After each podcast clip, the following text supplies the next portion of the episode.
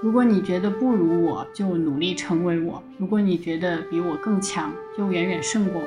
人比之天地，不过如蜉蝣一般渺小。我们看古物，其实是想看过去。生老病死，物理常情。既然无法逃脱，就只能想办法把知识一代一代传下去。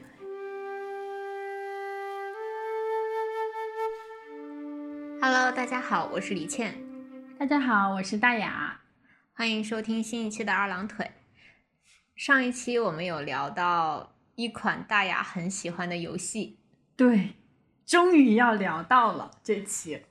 大雅非常热情洋溢的邀请我在周五的晚上来到家里一起录这一期。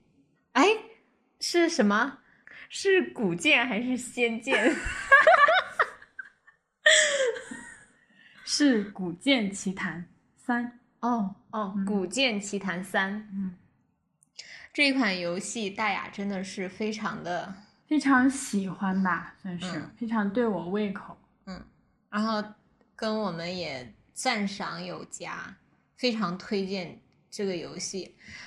意识到这个游戏在大家心目中有非常重要的地位，是因为那天我看到了他的桌子上有一本非常厚重的书，那本书是什么？设定集设定集是什么？要不然跟大家介绍一下，特别厚，有多厚呢？有我的拳头那么厚。还好啦，还好。嗯，然后翻开之后是这个游戏，什么角色设定啊、怪物设定啊、物品设定、场景设定这些设计稿吧，算是。嗯，嗯，而且这本书一看就很贵，因为它的内页是那种彩页的，而且那种纸是那种滑溜溜的纸，铜版彩印。专业。原来你这个时候才意识到吗？ 对呀、我都给你安利两年了。就是这个游戏，我刚开始知道你你喜欢玩儿，嗯你也你也跟我说过很多次，嗯，但是我每次过来的时候，你都在玩别的游戏， 所以我没有想到这本游这个游戏对你这么重要。嗯我是看了这本书之后，啊，你竟然为了游戏买了这么贵的一本书，而且这嗯本书还就是，嗯，如果不是真的喜欢这个游戏，应该不会买的一本书。嗯，算是吧，应该是对他感兴趣的人才会买的。嗯，嗯，因为它里面画的就是一些，就是像教你怎么画画 一样。这就是主角的原型啊。哦，它它好像白泽啊，啊，是有点像。对吧？嗯，但它更像那种神兽，就是白泽更像狮子嘛。嗯，嗯，它看着就像那种图腾里的那种东西。你在说什么？白泽不是神兽吗？白泽也是，啊但是白泽就是什么狮身呐、皮肤白呀、之类的、嗯那种样子。它好像是它是属于火系的神兽吗？嗯，在这个游戏里的设定不是，属于空间系吧，算是，就是可以撕裂空间，然后去到另外一个地方，是那种能力。时间旅行者。不时间是空间旅行，就是我、哦空间旅行我撕者我在我家撕裂空间，就去到了你家那种。哦，它就是嗯一个虫洞。 神话故事不要讲述的那么科 学。 OK，因为这个游戏我不知道是今天下午的时候，大雅忽然约我说要聊这个，然后我也不知道要准备什么。嗯但是大雅就非常用心，她说你不需要知道什么，我帮你设计了一些就是问答热选，身的，对，有一些问答选项，我只要回答问题就行了，对，就是让我非常的开心。嗯，要不然我们现在就直接开始回答问题吧。行，就是对那些没有玩过这个游戏的听众也比较友好。我就是代表一些听众，然后作为一个对这个游戏没有什么了解的人，嗯来跟着大家一起进入这个游戏。嗯， 就是我设计这个环节的初衷就是，李倩之前玩过那个底特律，然后我就想用底特律的形式去引入这个故事，嗯然然后后。但是我的结局并不开放式，我还是会按呃那个游戏的故事主线来讲这个一开始的故事。嗯，那就呃，先先来一个角色扮演的一个设想吧，就是你呀、没有你问题。你是主角啊，你是一只上古神兽，是辟邪，就是辟邪，贴门画的那种。可以这么理解， 反正就是很吉祥的一种东西。嗯哦，啊，很厉害，嗯，好。嗯但是呢，你就是从小离开了你的家乡，你是就是流离人界的，在人间，呃，就是讨生活啊什么的。但是因为人间的那个灵气不足，我为什么要离开我的家乡？就是有一些原因，后面会讲到，你是被动的， 哦，嗯，然后你就我多大了？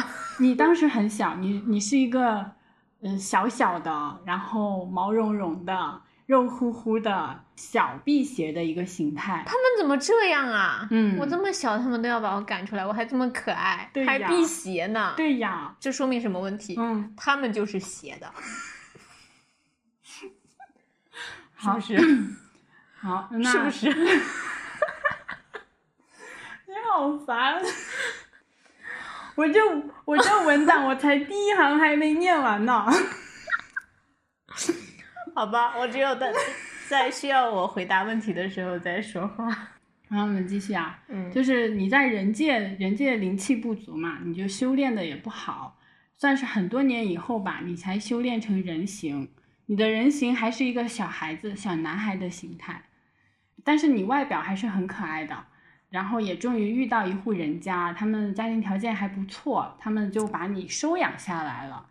虽然你看起来脑子笨笨笨的，但是他们还是决定就养着你，直到有一天，你和你养父母一家在野外遇到了山匪，差点性命不保。你决定一听之任之，伺机独自逃跑； 二保护养父母，将山匪头目撞下山崖。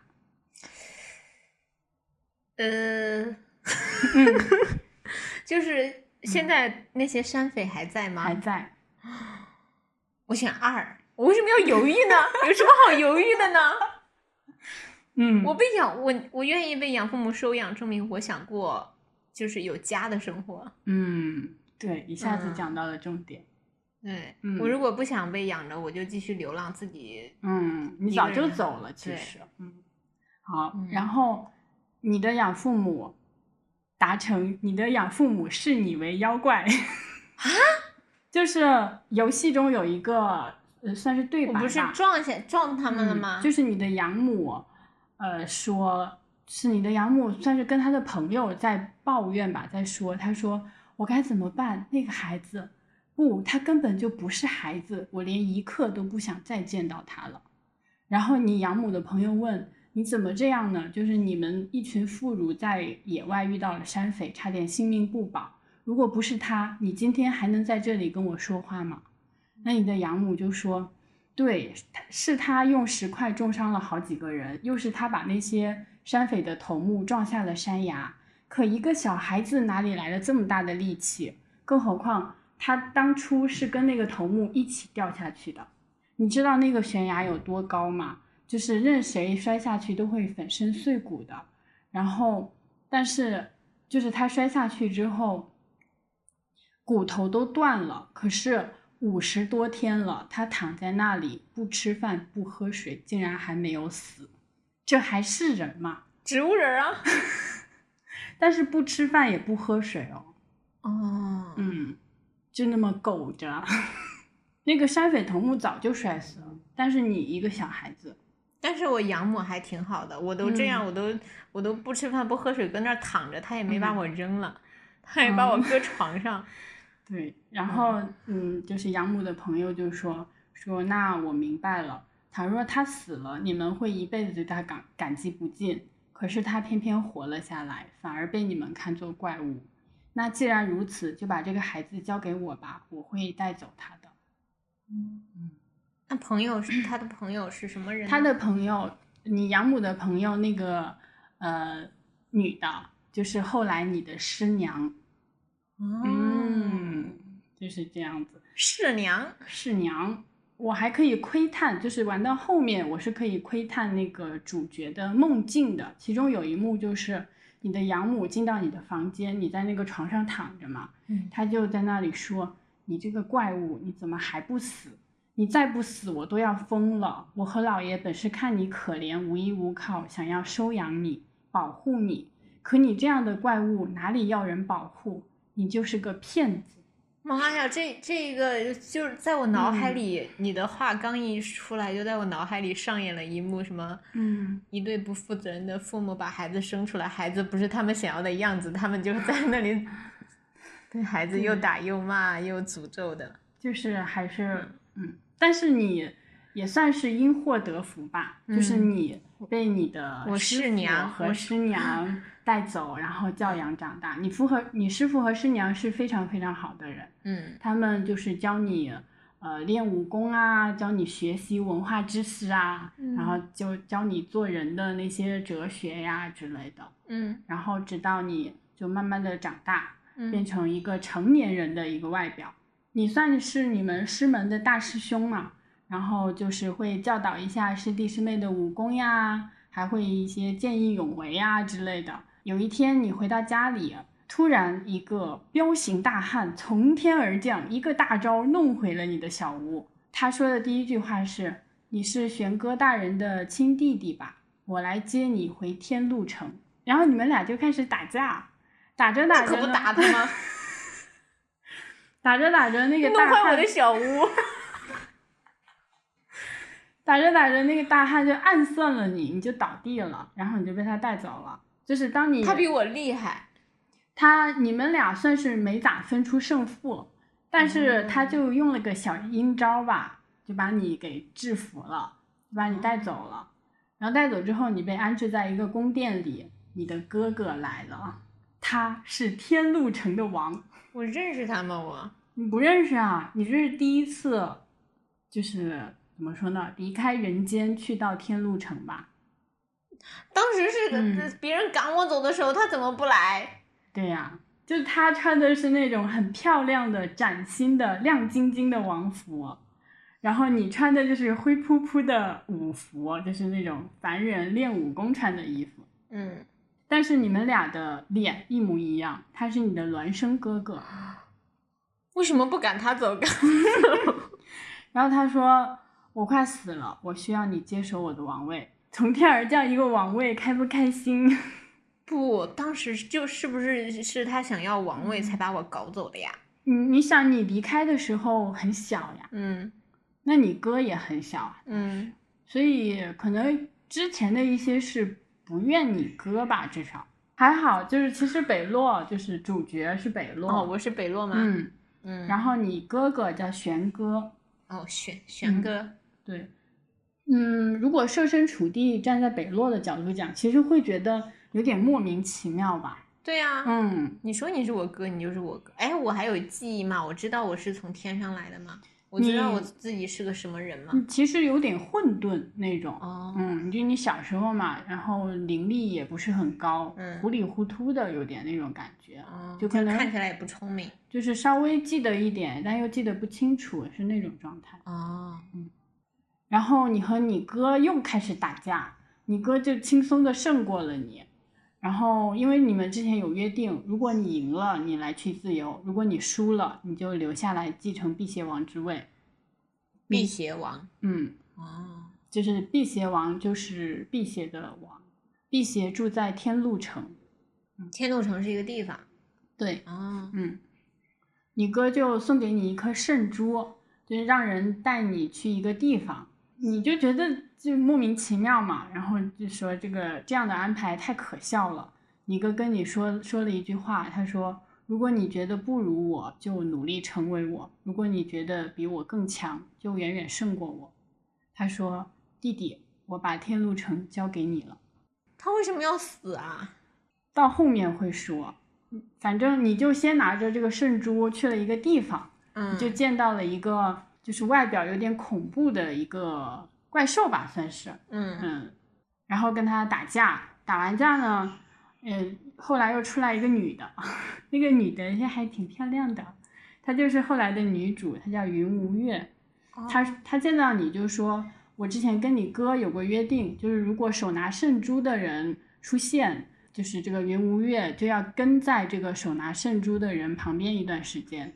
然他跟后我哥是怎么认识的？我哥怎么会认识这么漂亮的女孩？ 你跟你想哦窥探一下你哥的朋友圈是吗？ 对啊我哥可是、可是一个王，我哥什么样的女孩 遇不到呢？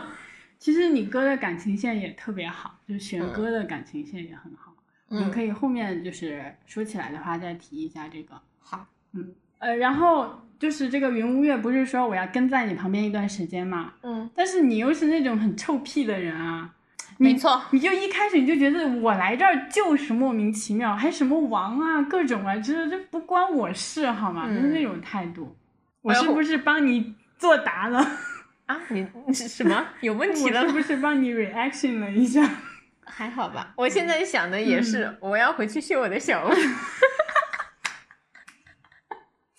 不对然我师娘他们多辛苦啊！我要回去嗯修小屋 了。对，就是这这什么事儿啊，我我才不管呢。嗯然后，然后这个嗯，云无月就说，就是我不仅要跟着你，就是既然你哥让你来见我，而且你妖力微弱， 就是你的妖力很低，啊看来是让我保护你。哦，嗯然后，嗯，我哥人不错的。然后他就说，你要是不想看见我，那你就当我不存在。然后他就变作黑雾隐身了。就是虽然他隐身了，但其实他是在你旁边的。就是你如果跑图啊，在地图上行走，他其实是是跟在你旁边的，只不过你看不见他，玩家也看不见他。啊就因为北洛装逼的一个态度，就让云无月在此后的剧情中，只有在过剧情还有打架的时候，女主才会出现。平时女主就不会跟在北洛的旁边，哦，就不会以人形的状态跟在北洛旁边。啊，那这个姑娘真是个实乃工具人。然后你就离开了这个地方，刚离开这个地方，你就听到了全城丧钟，玄哥没了，玄哥去世了。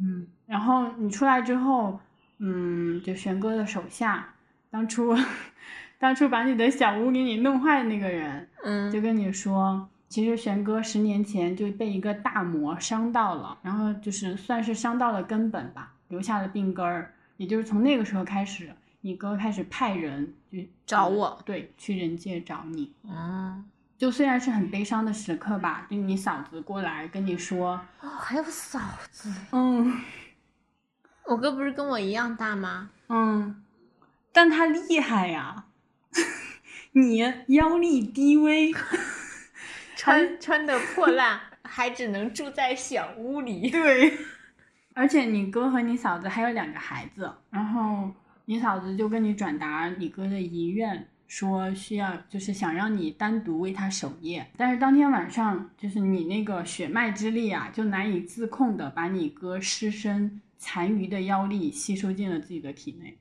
哦，我哥的本意就是这样对吧？对，然后这个时候，呃，就是那个魔族又打来了。就是辟邪所在的天路城，其实算是类似门或者是一个桥梁一样的作用。就是如果如果入侵了魔入侵了天路城，他们就有机会流窜到人界去。所以就是辟邪算是世代守护这个天路城的。魔族来了嘛，你哥走了，压制你的人没有了，你的妖力又很低微，嗯，反正天路城也没有人管得住你。我不是把我哥的妖力吸过来了吗？对，但你融合还需要一个过程。哦，嗯，还有就是你愿不愿意使用它？不 愿意，嗯不使用，你白瞎了嘛？我哥肯定也不愿意。就是就像刚刚你说的，你其实就是想回人界去的。嗯，我人想，界有你的师傅和师娘，还有你的小屋。嗯，没有我的小屋了。 对，这个时候你就一趁机回人界，就管他什么天路城，又不关你的事。二，努力 觉醒自己的妖力，守护天路城。其实是闪回人界是吗？对，但是我跟我嗯哥都约定好了，我输了呀。嗯我师娘肯定也不愿意人看到我是跟人不愿赌服输，那我师娘担心我嘞，天哪，为什么一个问题这么纠结？我还是守护天路城吧。 嗯，我嫂嫂还有两个孩子，对，嗯，嗯，然后你就用呃，就类似王的力量去守护了天路城的大阵，但是这一下就是让你的妖力使用过度了，你哟就一时半会儿恢复不好。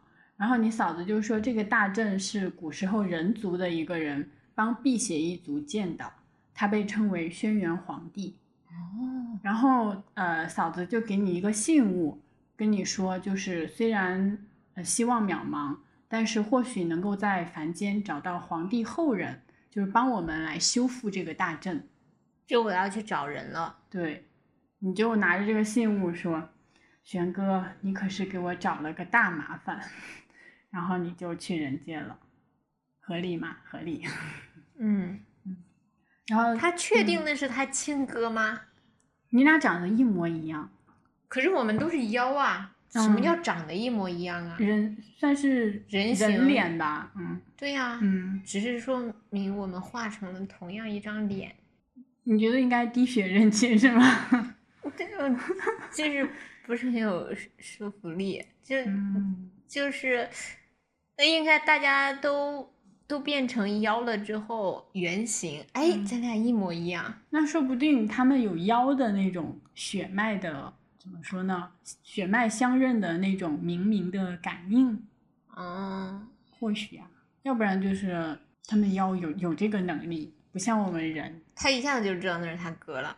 嗯，就没嗯我现在已经确定他就是我哥，你哥也确定你就是他弟，嗯，那行吧，然后故事就转移到了人间了。你就嗯借着这个信物的指引，去到了燕陵岑姓的一户人家。烟龄是许昌的烟龄吗？ 嗯，他家的有一个姑娘，就向来喜欢研究新事物，而且还翻看过就是祖辈流传下来的残卷，可能会修法阵。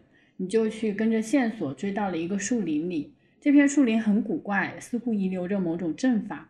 你突然遇到一些人要追杀一个小姑娘，然后呃，云无月就施法对一个那种小小混混，就是追杀小姑娘他们那帮子人施法，就问到了原来他们在找一个古物，呃，并借着这个古物去寻一个大墓啊之类的。但是他们技术就是科技水平不够高，文化水平也不够高，他们需要借助就是岑家小姑娘所在的一个博物学会，需要借助他们的知识，这么现代化的学会，嗯， 根据这个古物去找一个大墓，他们其实是盗墓贼那种，哦，嗯，那他们欺负一个小姑娘干嘛？就是先抓住小姑娘，然后再再说嘛，就有了筹码呀之类的，哦嗯，然后你你们就，呃，就你就救下了那个姑娘，然后一就是一打听，原来她就是岑家的那个小姑娘，哦嗯，，她叫岑英。嗯，说明你的来历之后呢，岑英就说她自己可能也不是很懂那些大阵啊之类的，就是、而且现在情况也比较紧急，就是出去之后再说吧。而且她的师兄也被抓走了，她看你和云无月都很厉害，嗯，嗯，她就请求你们，嗯，就是帮她救出师兄啊，就是解除这个困境。你的选择一，把岑英掳走，帮辟邪修复大阵；第二个是帮岑英救师兄。肯定帮他救师兄啊，他都说了他不懂，嗯 我不知道说这有什么用。 嗯，我感觉我剧透太多了。啊、是是你前面是，嗯我觉得像做这种嗯现、就是给出选择，让我去呃做出一些推荐剧情的选择的嗯时候，怎么说呢？就是有有一些是很主观的，有一些是很就是。我不知道我应该主观选还是客观选，就是如果嗯没有这种背景的话，我是没有办法完全的按照人物设定去做事的。那就这样胡乱来吧。嗯，然后你就嗯，跟就是找到了那些小混混的头目嘛，就跟他们打了起来。打斗的过程中，因为破坏了周围就就是这个大阵山石草木的摆设，这个大阵变了，你们全都掉到了就底下的大墓里，你们就就找路出去啊什么的，好像也没有什么稀奇的。陈英和他的师兄就类似于考古这个大墓嘛，就是看看这些东西都是什么。陈英判断出这个可能是周以前的墓，就是很古早以前的墓。嗯，你看着这个墓就觉得有点有点怪怪的，就感觉这个墓的形制不像是送这个墓主墓主人走，反而像迎这个墓主人回来那种摆放，因为它呃长明灯也在亮，它的很多摆设都很奇怪那种。算是在这个墓里探索了一番吧。嗯，嗯，你就是也有一些类似幽灵或者是啥的，也要跟你打架。嗯，嗯，你就用剑，你看看看看看也打了好些，哎，那一群盗墓贼也掉下来了呢，嗯嗯，也掉下来了。他们跟我们在但一起是嘛，你们掉到了不同的地方吧，算是，哦就是你们呃能远远看到他们，但是又不想起起冲突嘛，就想看看哦他们到底想干嘛。嗯嗯，一前一后那种那种状态。然后云无月就看见你看到你用剑，就跟你聊了几句剑法。他说他曾经见过天底下用剑最厉害的人。你说用剑的人多了，谁敢说最？云无月说他不一样。你就问，那你就说说他。然后云无月说他叫缙云，天路城的剑术就来自他的传承。他曾是皇帝麾下的一员大将。空洞山的仙人曾说：“缙云之兵有歼灭万法之势。”嗯，云无月还说，缙云曾经说过，所谓剑术，就有置对方于死地的技艺。执剑者当有鬼神皆斩之心。你听完说，好大的口气， 啊，游戏结束了 吗？不用选择了我没 吗？有不用选择。啊，你想干嘛？ 什么啊？什么？我我要干嘛啊，你们就出算是出去古墓了吧？啊？就是，嗯，那这个缙云还活着吗？缙云当然没活着了，他曾是皇帝麾下的大将，那现在是什么嗯时候呢？现在算是明朝。哦，那还我挺记近得的。啊好像有考古说过，大概对标的是明朝。嗯嗯，在明朝找一个姬轩辕的后人，嗯，但他们有有信物，就是辟邪一族有信物，那个信物就是类似有指引的功能。嗯哦，，就是如果那被皇找的人知道吗？如果皇帝后人也保留着那个信物，皇帝后人，嗯，姬轩辕和皇帝是一伙儿的吗？皇皇帝皇帝啊，姬轩辕就是轩辕皇帝嘛。啊 窘迫，嗯就如果机器人的后人也保留着那个信物，你们就能，就你就能找到他们。嗯，嗯，所以找人还算好找。所以这个嗯，姓岑的小姑娘，她就是嗯皇帝的后人，对，其实就是姓陈的，陈姓确实是很有可能是皇帝的后人，就是现实生活中皇帝的后人姓岑，陈还有啥陈姓？森陈陈森，还有啥姓啊？ 就是陈呐、陈姓、就啊、只有这一个姓吗？嗯，就像爱新觉罗姓金，你就带着你们这一行吧，就陈英他师兄，啊、就是终于走出了古墓，嗯然后终于出来了之后，我感觉就是如果按我以前玩游戏的那个逻辑啊，就是嗯，陈英可能会喜欢上我，就是因为我很帅，岑英不是小姑娘吗？他就呃就是少女那种，啊，嗯，可能十五六、十六七那种状态。嗯。嗯，他就这，我觉得这个游戏让我感叹，让我觉得很棒的一点就是它并没有表现于这些，就它并没有局限于这些。哦，就是，嗯，不把儿女私情拉出来当成他们的剧情。对，就是因为你们啊、出来之后，你们附近有一个城镇叫阳平，你们就去投诉吧，算是，就是嗯，赶紧住一下，休整一下。休整之后，就是有这么一段话，我就觉得真的很好。就是嗯，陈英就说，没想到有一天能碰上这样的奇遇，虽然误入了别人的墓里，有些愧疚，但是所见所闻确实让人振奋。就是大概就是像老师说的那样，我们看古物其实是想看过去，哪怕只有微不足道的一点点。这次回去，我真的有好多话要和博物学会的人讲。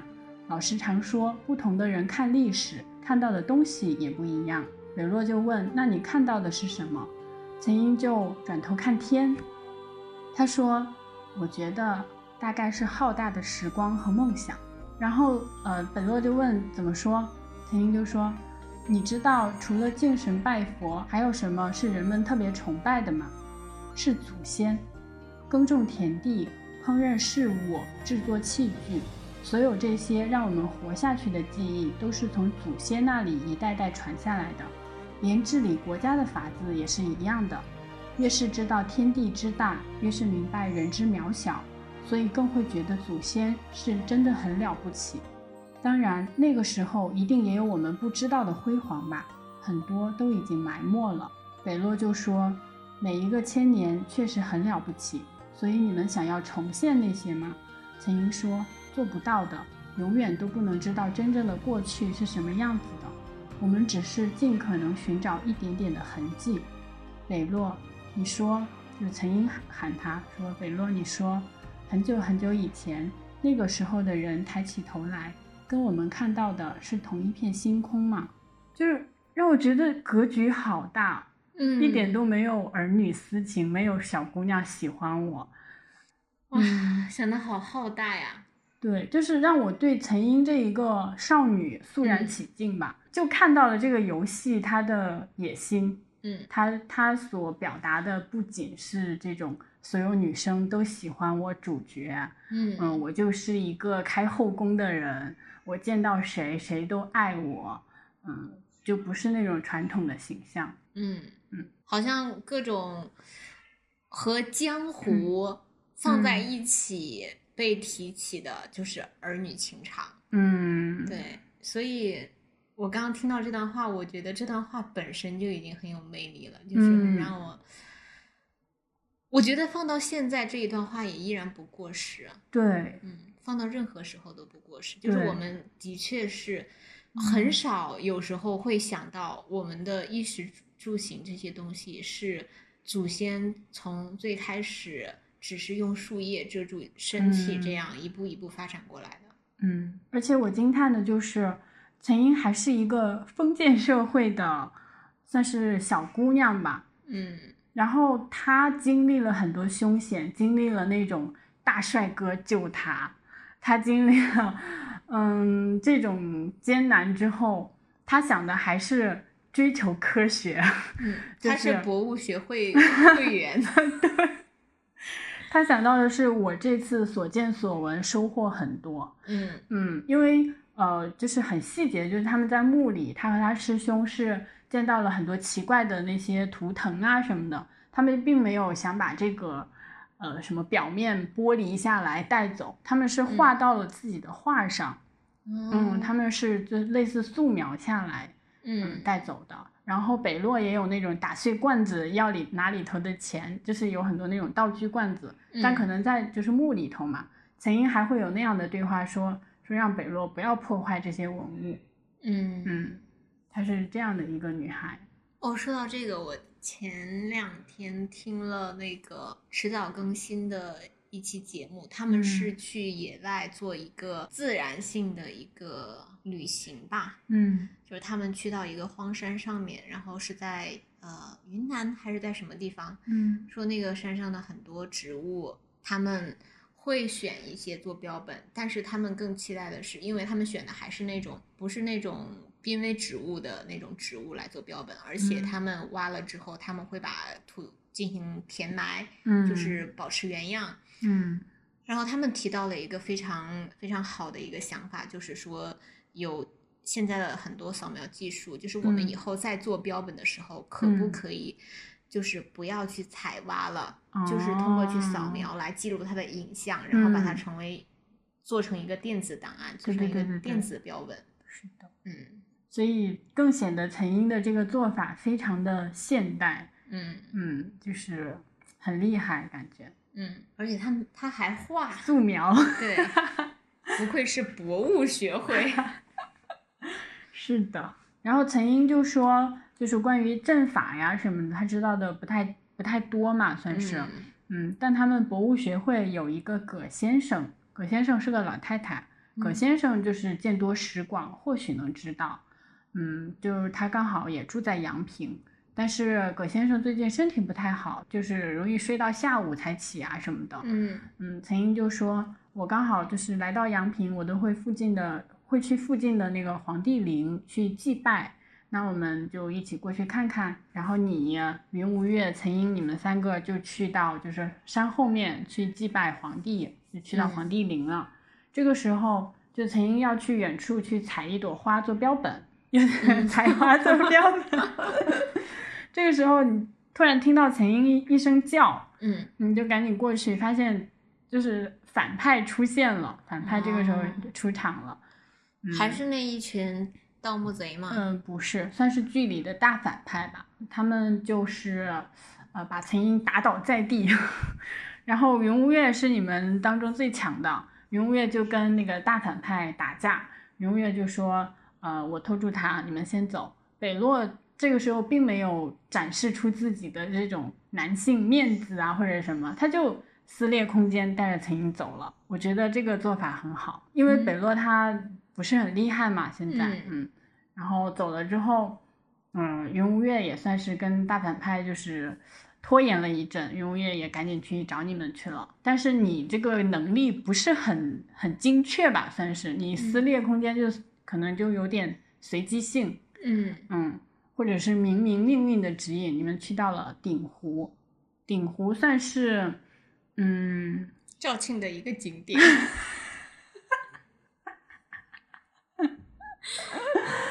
算是你们去到了肇庆，吃了果蒸粽，那肇庆不是有个景点叫鼎湖山吗？在大众点评给了五星好评，什么 果蒸粽啊，北洛吗？没有，什么？为什么忽然提到了这个五星好评？你们去到了鼎湖，鼎湖算是之前皇帝的墓，也是一个很很玄妙的地方吧。那不就跟刚才那地儿没没差多远吗？有点像另一个空间那种感觉，又像人间，又像另一个空间，反正嗯没说它具体在哪儿。嗯嗯嗯，但云无月受伤了，云无月，你你找到云无月之后，其实你没有看到他的实体，他也是在那种隐身在跟你说话。他说我受伤了，正好这里有草药，你就帮我采几株。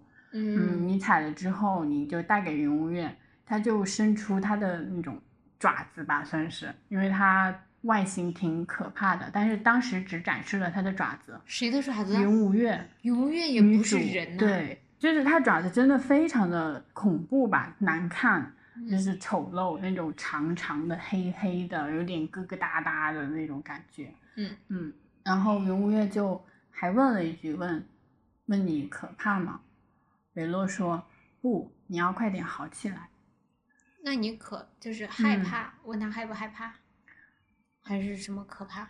呃，问这个爪子可不可怕？哦，嗯，然后我当时也觉得北洛真行，嗯真会说，就是很真诚，我感觉是一个很可贵的地方。然后我后来又又想想这个情节，其实我觉得，因为云无月她自始至终表现的都是那种比较御姐、非常强大的一个女性形象。嗯但是我后来再想想这个情节，其实云无月可能自己心里也会因为自己外貌的这种丑陋啊，有点有点自卑，有点特，有点特地的要把自己当成一个独立的、强大的人。反正他至少是有点介意别别人对他外表的看法的，就是可能他他平时嗯看、看起来是这样吗？还是他的他的人形就是一个女女性的形象，并不是这种很恐怖丑陋的形象。嗯关键是在别人是这种心态之下，北洛的回答先说先否定，先就是他问可怕吗？北洛先说不，就是我觉得是真的回答的很好。然后北洛又又加了一句说你要快点好起来。我觉得就是细品真的真的很好。就北洛虽然话 少，又有点装逼，又有点怎样，嗯但是他真正呃待人处事啊就是很真诚，嗯，嗯就是到 现在，嗯就我觉得真正的能在这个游戏里面有点担当的这些角色的设定，嗯都是很完美的。就是哦虽然在身世上有点坎坷，但是他们嗯在灵魂上是完美的。嗯，也是， 嗯不然可能没办法让玩家在这个游戏里体会体会到这种生活中难以做到的这种英雄主义吧。嗯或许是这样。但是我觉得这种是可以学习的，就可以在生活中借鉴的这种嗯这种可贵的品质。嗯然后不知道云无月当时听到北洛的话，心里有没有一点点涟漪？但如果是我的话，我可能会真的挺动容的。嗯，然后你们、你们、你就在那个鼎湖那里，冥冥中感受到了一把剑。那把剑，云无月说是缙云的配剑。缙云就是刚刚云无月嗯说他用剑很剑厉圣害， 剑灭万法。嗯，那把剑叫太岁，然后你的剑就是无争剑已经破损了嘛，你就把嗯太岁背到了身上。然后在鼎湖你还遇到了那种缙云的类似一个缙云的残影那种，可能并不是缙云的灵魂，可能是他的斗志啊，或者是他的那种战斗的意念形成的一个形象，反正还挺难打的当时。还要打他呀，嗯，因为他因并为不我是拿走了他的剑。他并不是真的缙云，反正。哦、就可能是让玩家感受一下缙云当年到底有多强。哦，嗯嗯，然后就我就得到了缙云的佩剑太岁。嗯，这个时候像云无月还在还还很虚弱嘛，嗯你也不咋强，嗯然后小英子也是个凡人，你们三个都挺弱鸡的这个时候。嗯在这个时候，你们面前突然出现了一道空间裂缝，就就是你们待在鼎鼎湖是一个冰天雪地的地方。嗯嗯，就是你们考虑再三，就觉得呃还是决定冒险，去到前面的裂缝，就空间裂缝，去到前面的裂缝里去了。去到裂缝里呢，就是啊、会经历类似梦境一样的那种很虚幻的转场。你们你们一会儿在阳平，一会儿又在啊、其他的地方，一会儿又看到了小鸟，最后去到了一个那种黄沙漫天的一个一个场景里去。嗯，就跟着远处的驼队走走到海边，然后发现驼队竟然踩着那种光影，就是类似彩虹一样的光影，走着走着往上走，走到了月亮里去了，就觉得非常的神奇。嗯然后这个时候你们就是遇到了纪灵族，纪灵族就是呃一种寄生于梦境的种族。云无月还跟你们科普说，这个种族当年是修炼了什么灭身纪灵的术法呀之类的，他们就舍弃肉身，以精神的样子存在。我当时看到这个地方，还觉得很像哦，看到了这个，在一个叫《续弦怪录》的书里写的这个情节，就是蜀州青城县的一个主簿薛伟大病七天，俨然而毙，但心头微暖，家人不忍入殓，还作四肢。过了二十多天，他突突然长叹了一声，坐了起来，上来就问：“你们去看一下我那几位同僚，看看他们是不是正在吃鱼块。”去吃鱼的那个片切的鱼刺身。如果是这样的话，就赶紧让他们放下筷子，到我这儿来听听怪事。他都病了，呃，病大病七天，然后死掉了，但是他的心头微暖，家人没有，就是没有埋他。二十多天以后，他又突然坐起来了。呃，那个众同僚就赶紧过来，结尾就说：“你呃，诸位吃的鱼是不是叫看门的张弼买来的？”众人说：“不错。”张弼也过来了，结尾就说：“你买鱼的时候，打鱼人赵干是不是把一条大鱼藏了起来？”嗯，感觉没看到鱼。然后这个薛伟就说，原来他啊、讲起自己病重发烧，梦魂出游，只想找一个地方乘凉，便出城外，就觉得欣欣然若龙禽兰兽之得意，就觉得自己像出笼的那种呃鸟兽一样，非常的安逸。嗯然后入到深山里，又见到什么江潭深静，啊、又又想进去洗洗澡，在潭里被那个群鱼感召，自己也变成了鱼，又觉得就是那个潭底的水呀、又清凌凌的，特别的舒适，非常的呃从容。竟然在三江五湖游历了一圈，但是有一天呢，突然挺饿的，就吃了这个钓鱼的人照干的鱼饵，然后就被吊起来了。一吊起来呢，就被送到了他家的厨房，然后就被杀了。嗯然后他的魂儿又回来了。嗯嗯，然后他的魂儿就回来了，是这样一个故事。所以我觉得这种可能是纪灵族也有，也差不多是这样，就是梦境啊，还有纪灵族的经历也也差不多是这样，就是可以有那种非常虚幻缥缈的一些经历。嗯，然后他们在那种精神世界里，也是是真切的感受到自己当时就是这样经历的。就是他们嗯可以当做任何、任何东西，就是他们想嗯体验什么样的生活，就去把自己的灵魂寄托在那个嗯事物之上。嗯，但是精灵族在这个游戏里还是以人形的形式出现的，不是说他们没有肉体吗？舍舍舍就弃是肉他身，们在梦境里啊，在他们一直生哦啊活在梦境里嘛，然后在梦境里，北洛他们见到他，还是以人形的形式见到他们的。嗯然后就是这里是引出了梦境这个概念吧，嗯嗯，你们又遇到了一些魔，还遇到了他们的族长风里霜。然后呢，呃，打败魔之后，就云无月隐隐感觉到有一股力量在唤醒你们，类似于就是类似于把你们从这个场景里带走。云无嗯月就跟这个力量里应外合，你们就嗯一行人就出去了。哦，所以在这个跟见到纪灵人的这个嗯空间里面，我们也是灵魂的状态。嗯，因为出去之后，哦你你们发现你们还在鼎湖。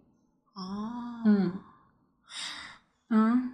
哦， 对，鼎湖鼎湖，嗯，鼎湖，肇庆， 还在肇庆的鼎湖。 嗯，救你们的是新宫陈仪社的一个姓林的少年，他叫林新建。嗯，他也是那种非常少年，呃，也很有才能的一个人吧。嗯嗯，他是预感到大灾将至，就赶紧下山来，又就是算卦、 卜卦，嗯引出了就是卦象告诉他破局之处就在此处，然后就引他过来。他过来之后呢，看到你们一行人在这里，就觉得就是破局之处就是你们，然后就嗯用他的力量唤醒了你们。嗯，就是你的剑术还有妖力，经过这些变故也算是有一些进益吧。然后你就撕开了空间裂缝，就带着众人去到了阳平，就去到了真正的阳平。哦嗯，总算是离开了。然后林心健就是救你们这个小孩儿，嗯小孩儿 也是个少年吧，算是。嗯他跟你们说，最近阳平的人，嗯，也有好些就是古里古怪睡着了，就跟你们在鼎湖差不多的那种。其中也包括葛先生，就是原本哦就是曾经想带你们去请教葛先生那个大阵的问题嘛，嗯但葛先生也睡着了，你们就赶紧去那个医馆去看葛先生的那个情况。云无月就说葛先生的症状是精神被封闭在梦中，医馆的其他人也是这样的症状。然后如果一直不醒，精神就会逐渐枯竭，肉身也会随之死去。然后这个时候，北洛就觉得云无月为什么对梦这么熟悉，嗯嗯，云无月就稍微介绍了一下他的种族。他说他是眼，就是梦魇的眼，他嗯是眼兽，他们的精神力远远胜过大多数的妖族。然后许多眼都会以人的精神为食。那云无月吃啥呀？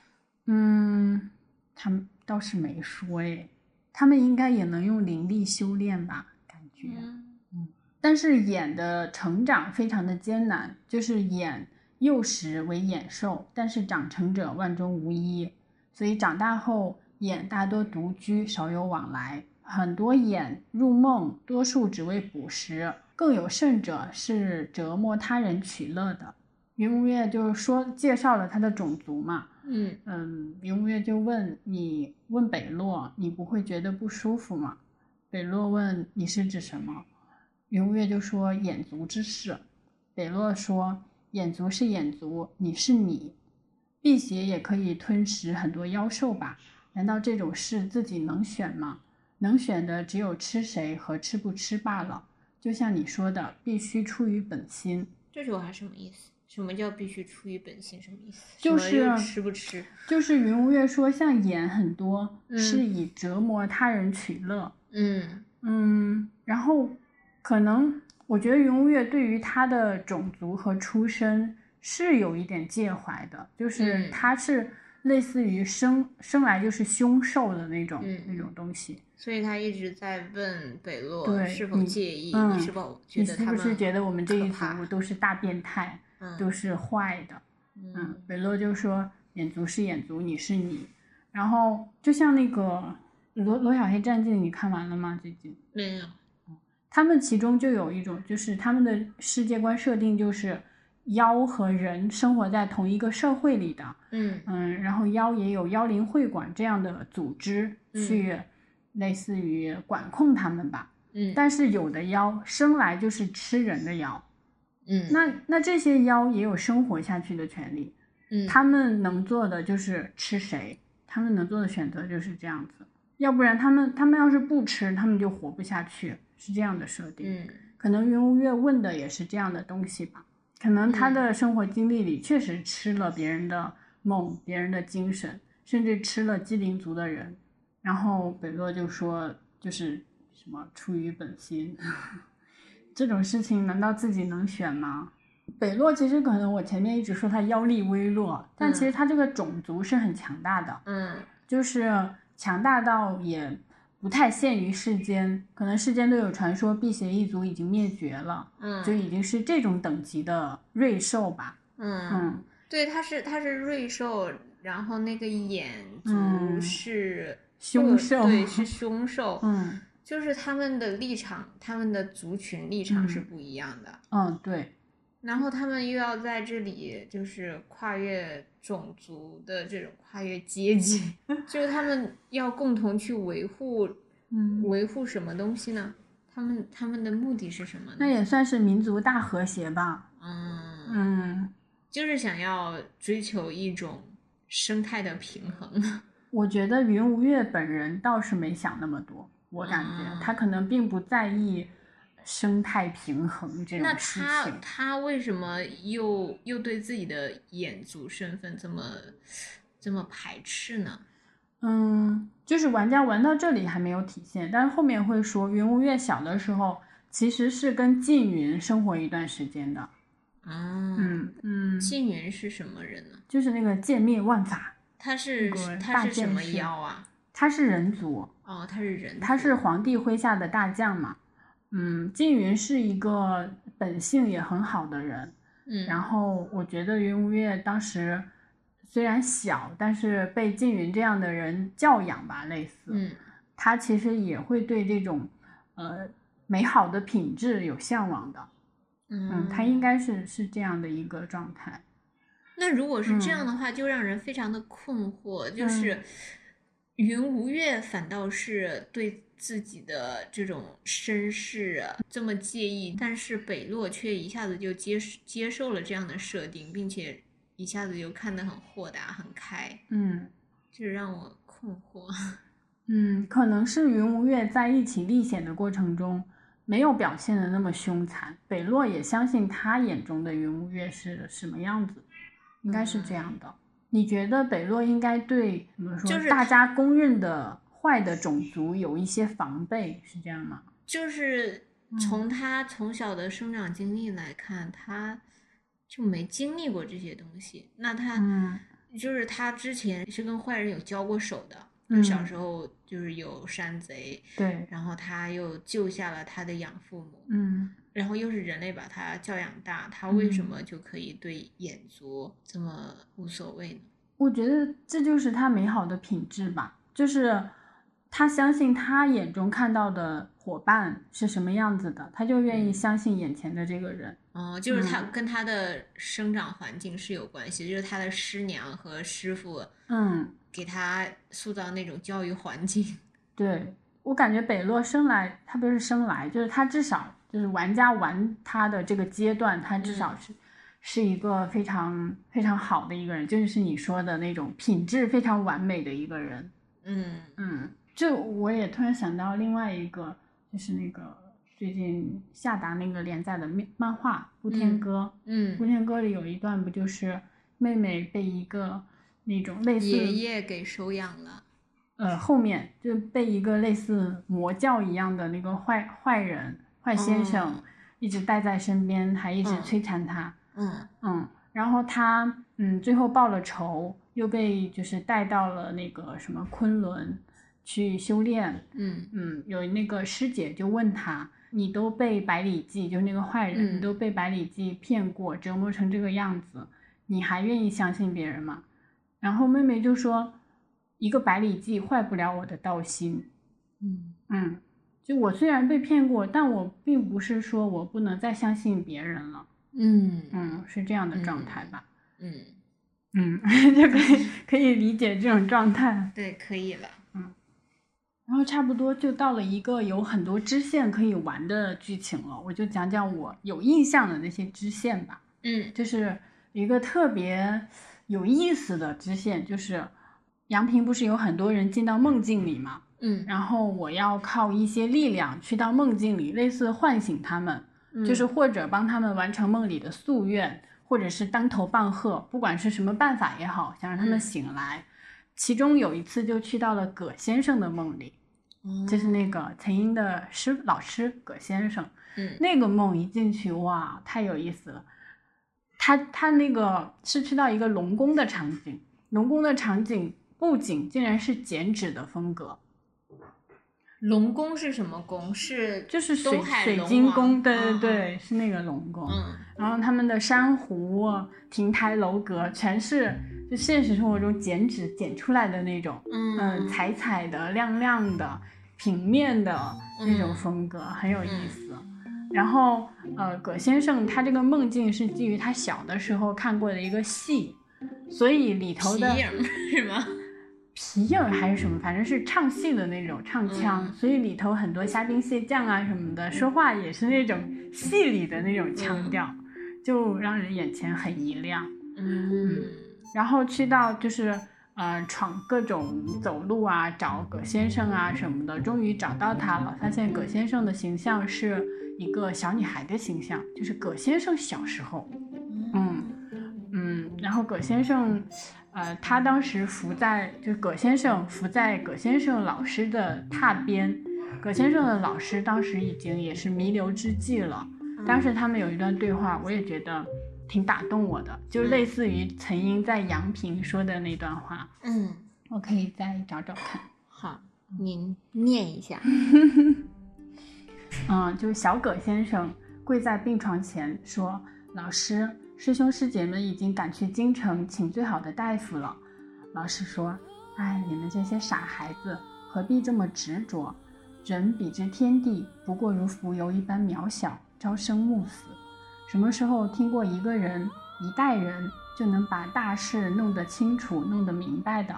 我虽然心有遗憾，但好在还有你们这些弟子。”小葛先生就说：“我不要，我又不是老师，我不能帮您看什么、做什么，您要亲眼看到才好。就算有一天我有了学生，我的学生也不是我呀，谁也不能替代另外一个人。”老师就说：“不是替代，是一种传承。生老病死，物理常情。既然无法逃脱，就只能想办法把知识一代一代传下去，一直积累下去，把路铺好了。”说不定到了哪一代就会有一个重要的转变。很多东西不都是这么来的吗？嗯，我觉得他非常好的解释了什么叫师德。 对，而且这里他们的对话其实就点明了这个游戏的主题，就是嗯传承。对嗯我今天在准备的时候，我就准备，我不是跟你说，我就嗯准备了一个问题，嗯一个一个想法嘛，嗯就是嗯，因为我一直以来对那个仙侠这这个题材的这个题材的各种作品嗯都没有特别感兴趣，嗯然后我今天就是想了一下，发现一个很有意思的点，就嗯是说我的印象里面很多这种仙侠的作品，它里面的个人英雄主义是非常具有中国特色的。嗯就是虽然这个人是一个个人英雄，但是我们可以在很多作品里知道，这个个人英雄是存在于某一个组织或者是某一个团体的。嗯然后他这个团体是荣辱与共，还有那种同舟共济的那种共同体。嗯然后他逐渐修炼成为英雄的这个个人成长是离不开他人的，就是他们都有一个嗯带他进门的师傅，或者是有一个给他传授各种技巧嗯或者是知识的一个人。嗯然后这里面就是有非常浓重的一个传承的意味，就是和那种靠单打独斗起家，然后、嗯呃获得了大家的认可那种嗯漫威英雄是很不一样的，是就是的它是属于中国的那种对个人英雄对主义。嗯是的就是我就是听了你这个之后，我就是这种想法就是越来嗯越，哎呀，我喝的有点 懵了。就是你说的，就是包括岑英，嗯他在前面说的那段话，嗯还有这个呃小葛先生对他说的这段话，就让我觉得，嗯，真的是这样。好像很多仙侠作品里面，他们就是这一点就让人就很感人。嗯嗯是的嗯就更像我们自己吧那种感觉。嗯就是如果是个人英雄主义的那种剧嗯情，可能代入感就更低一点。就虽嗯然很爽，嗯，但是并不会让人有非常深沉的触动。对，嗯，是的，因为只是在里面打打怪，就它里面的怪好像都是差不多的。然后你去打的话，就是看血条一点一点的掉，然后你就再去找下一个怪，这样是没有什么特别的意思。就是一个嗯操作游戏的话，但是这个游戏它的用心，并不是说它设计的那种打斗是多么的考验你的技巧，而嗯是说它这种设定真的是，呃，像一个有内容、有有血有肉的一个文化作品。嗯嗯是的。所以我当时玩完很久之后，我还跟你说，嗯就是《古剑三》溅起的涟漪还在我心里这样一圈一圈的荡，就是这个原嗯因。就是这只是前面差不多玩到中期的时候这个剧情，然后一直嗯到后面、后面那个轩辕皇帝还会出现。啊，他还活着嗯，他也不算活着吧，因为有梦境这个设定嘛。哦嗯，他的他的灵魂竟然还他的精神力非常的强大，就是在里头哦是这样的设定。嗯然后轩辕皇帝出现之后，也会更点这个传承这个东西，因为也有很妙的对应嘛，就是还有皇帝后人岑英，嗯，然后又又有一个皇帝本人，嗯然后看到这样就是一代的传承，这嗯，就是这个跨度有点大，他们你们能对话吗？ 就有一 种什么造纸术刚刚被发明出来，然后现在发现大家都开 始用手用机手看机书了，是的，会有这样的断裂就感。是 就是呃，当时有这样一个场景，就是轩辕皇帝因为精神力非常强大嘛，嗯他也可以短暂的脱离梦境，去到现实的，就是当时的世界。然后后他就跟岑英一起逛 街，就看到了很多农具，什么钉啊、钉耙啊、什么嗯叉子啊嗯之类的，他就觉得很好，就是嗯我们当年没有，但是现在有了，嗯嗯，就是很好。嗯哦，嗯，还有一个类似于传承的一个点吧，就是北洛其实算是缙云的转世，所以前面一直在铺垫缙云怎样怎样，缙云怎样怎样。 你要聊我可能是太嗯少看这种仙侠作品了，嗯对什么来生转世、 什么什么轮回这种东西，有一点接受上的门 槛。嗯，但是北洛本人并不是啊、呃就是怎么说，把这个当光环，嗯他其实甚至有点抗拒这个身份。嗯嗯，他其实一直都想自己身为北洛，嗯一直带着自己，哪怕小时候不那么美好的记忆，他一直想当他自己嗯存在。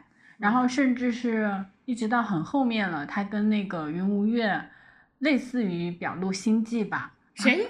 就是北洛呀，嗯嗯对，男主跟男女主主告嘛白嗯 嗯，他也是，呃，就是跟云无月说，嗯，我一直都是北落，就是我不是缙云的转世这样子。哦，嗯，因为他也知道那个云无月小的时候跟缙云生活过，而且云哦无月话里话外都觉得缙云很厉害，嗯，嗯很怎样，嗯他没有沾这个光。嗯，嗯那最后有说他俩什么事情吗？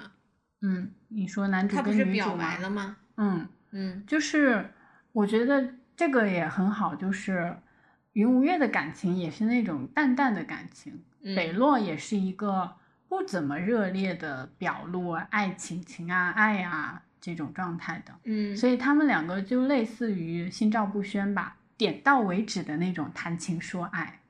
那到底有没有谈情说爱呢？嗯，有， 就是北洛还把自己的手附在了云无月的手上那种。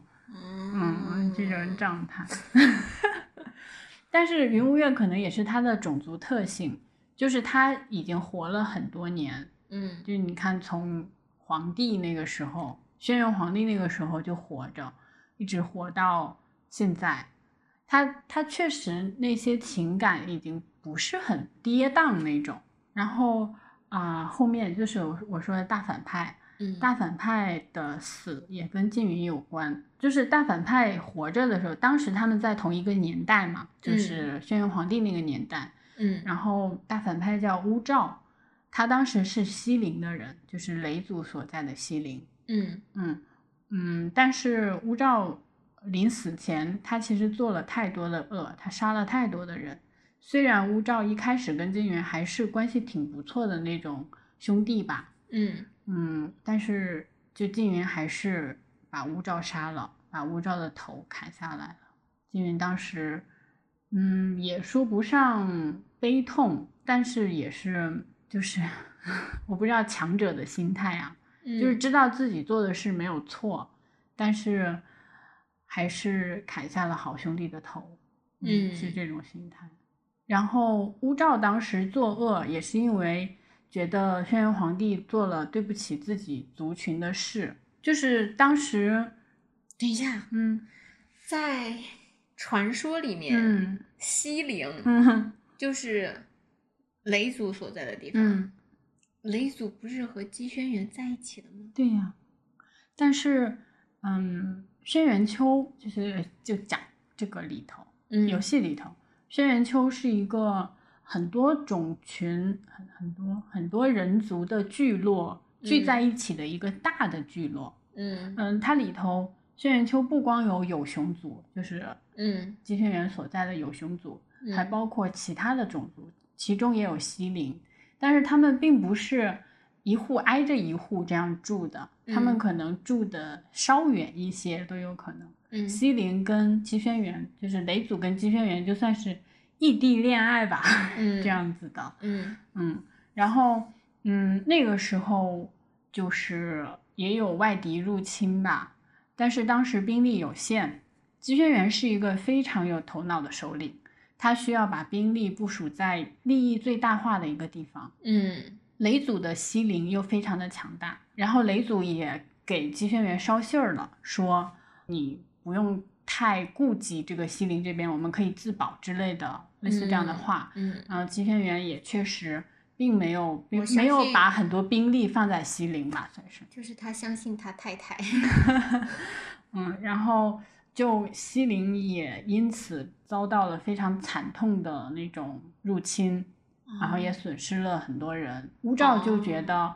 你姬轩辕跟我们关系这么好，你怎么当时不多派一些兵来？你就是背叛了我们，就是你二选一没有选我们那种感觉，他就黑化了类似，然后后面才会杀了很多人，嗯，就做了很多恶。所以我觉得这个游戏它把传承这个概念建立起来之后，乌兆身为反派，他复仇的这个逻辑也算是自洽的。嗯就是他虽然是以前的人，几千年后才复活，但是他看到人族其实是，嗯，就是你姬轩辕的后人还一代代传下来了，嗯嗯，你们这些后人其实是蒙阴于当年的，嗯，那我对现在的你们复仇也是理所当然的，它是这种，嗯嗯，是这种逻辑嘛？就是就是说，这个游戏它的嗯、呃逻辑是设计的还不错的一点，就是这样，就嗯它并没有把反派的这个复仇的理念架空于某一个东西。就是假如换个游戏，无照的嗯这种复仇可能都会不被理解。嗯嗯，就是你凭什么父债子偿，嗯是？吧？嗯但是呢，又因为有传承这个旋律在，嗯又觉得嗯好像合理这种感觉。嗯嗯，所以到后期，乌照也给啊、呃主角北洛设了一个局，让他二选一，二选一是选什么？就是选天路城和燕陵。燕陵就是小英子的家乡，嗯，当时呃也算是魔族大军 过境，那你选了啥？好像没太选，说实话，就是没有让玩家选，就北洛面前、呃就是开放结局嘛。面临选择，不不开放，就是游戏游戏把两个选择摆在这里，但实际上游戏已经告诉你，你先去这里。 那最后是结果是什么？结果是，嗯、都算是损失惨重吧。就是乌照这种反派，他不可能说他选择哪个地方死，哪个地嗯方对死对对对 对，他就是折磨嘛，嗯折磨主角的那种。就是你选他是哪一个人吧？乌照吗？嗯，嗯，是，但是他这个人还挺厉害，还能复活。嗯，嗯，就是之前北洛还问过云无月说乌照和缙云谁比较厉害，云无月说论武艺当然是缙云，其他的就不好说了。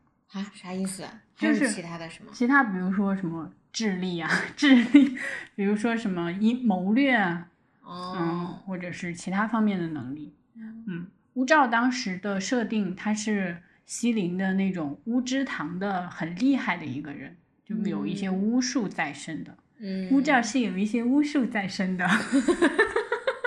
嗯，北洛是有一一把太岁在身上的。是的呢。 呃，然后就是那个燕陵和天路城都面临灾难的时候， 嗯小英子岑英，她当时在燕陵，然后嗯玩家还会控制小英子去抗击外敌那种，啊那一段真的爆哭，就是小英子没事吧？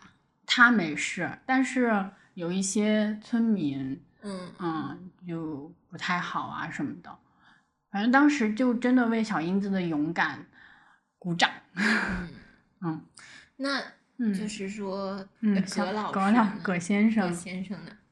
葛先生身体已经不太好了嘛，嗯，他也没有那种就是那时候已经是弥留之际了。倒也没到弥留，嗯但他已经不会四处四处奔走啊什么的了。嗯呃，但是他还是用那种他老师传给他的一个仪器叫容天仪，他还是用那个仪器问北洛和云无月借了一些妖力， 去研究这个仪器啊什么的，研究这嗯个魔族的力量怎么嗯克制什么的。嗯，最后真的研制出来了，类似的那种枪，就是能射击的那种东西。嗯他把零食装在枪里，朝外射击，能把魔打死。前面不是还说到那个玄哥和嫂子的爱情故事吗？ 嗯嗯嗯，他他这个也算是开篇让人印象很深刻的爱情故事。嗯嗯，到后面也会有，就是有支线能够探索到一些补充的故事，大概就是辟邪王族需要那种纯净的血脉之力，才能保持王的力量非常强大，然后能够有资格当王那种，有资格守护天路城这样子。嗯但是玄哥就爱上了嫂子，嫂子是那种嗯出身不是很好的那种辟邪族的人，嗯嗯然后呃那个玄哥他们家给他安排的相亲就是门当户对的那种，你们俩结婚生的孩子一定很厉害那种，嗯，但是玄哥就不爱，嗯他就要娶嫂子，嗯然后长老会就就非常的反对，甚至就是口出狂言的那种，就是你一定要娶那个女孩，不要娶这个嗯之类的。然后玄哥就说了一句让我现在都记得的话，他说：“娶我所慕者为妻，有何错处？”当时也确实能够隐晦的表现出就是长老会的一些弊端吧，就是长老会非常的守旧古板，会有一些那种类似私利一样的东西，他们想不想失去呃这些权利所带来的很多好处啊之类的，嗯，然后玄哥就慢慢用了一些年去慢慢解散了长老会，就是交给北洛的这个王权是非常干净的。让北洛非常能掌控的一个王权，嗯嗯，是这样的，但是有的时候我又在想，就是嗯作为一个国家的嗯什么，就是你你是有权利的，然后嗯你的、你的领导和你的命运，还有你子孙的命运，都掌握在你的选择的，就是被你的选择所左右。如果你真的娶一个就是血脉纯净的一个女子，你们能生下厉害的小孩儿，那咱们嗯这、这一个族群就会越来越强大。理应是这样的吧，就是按他们那个设定。嗯作为一个一个君王，是不是应该为了这种安定去舍弃一点自己的个人私情，就是为这些东西做一个自己的让步？嗯不知道，就是就是一种家国情怀和个人情怀的一个平衡，就是怎、嗯怎样做，就是我觉得这个也是可以探讨的。对，但是不见得说啊、呃就是玄哥跟嫂子生的孩子就弱，哦就是嗯，就也不是说一定会很弱这种，嗯只不过是可能跟那个血脉更强的女孩生的，呃，大概率会很强啊，或者是什么嗯样的。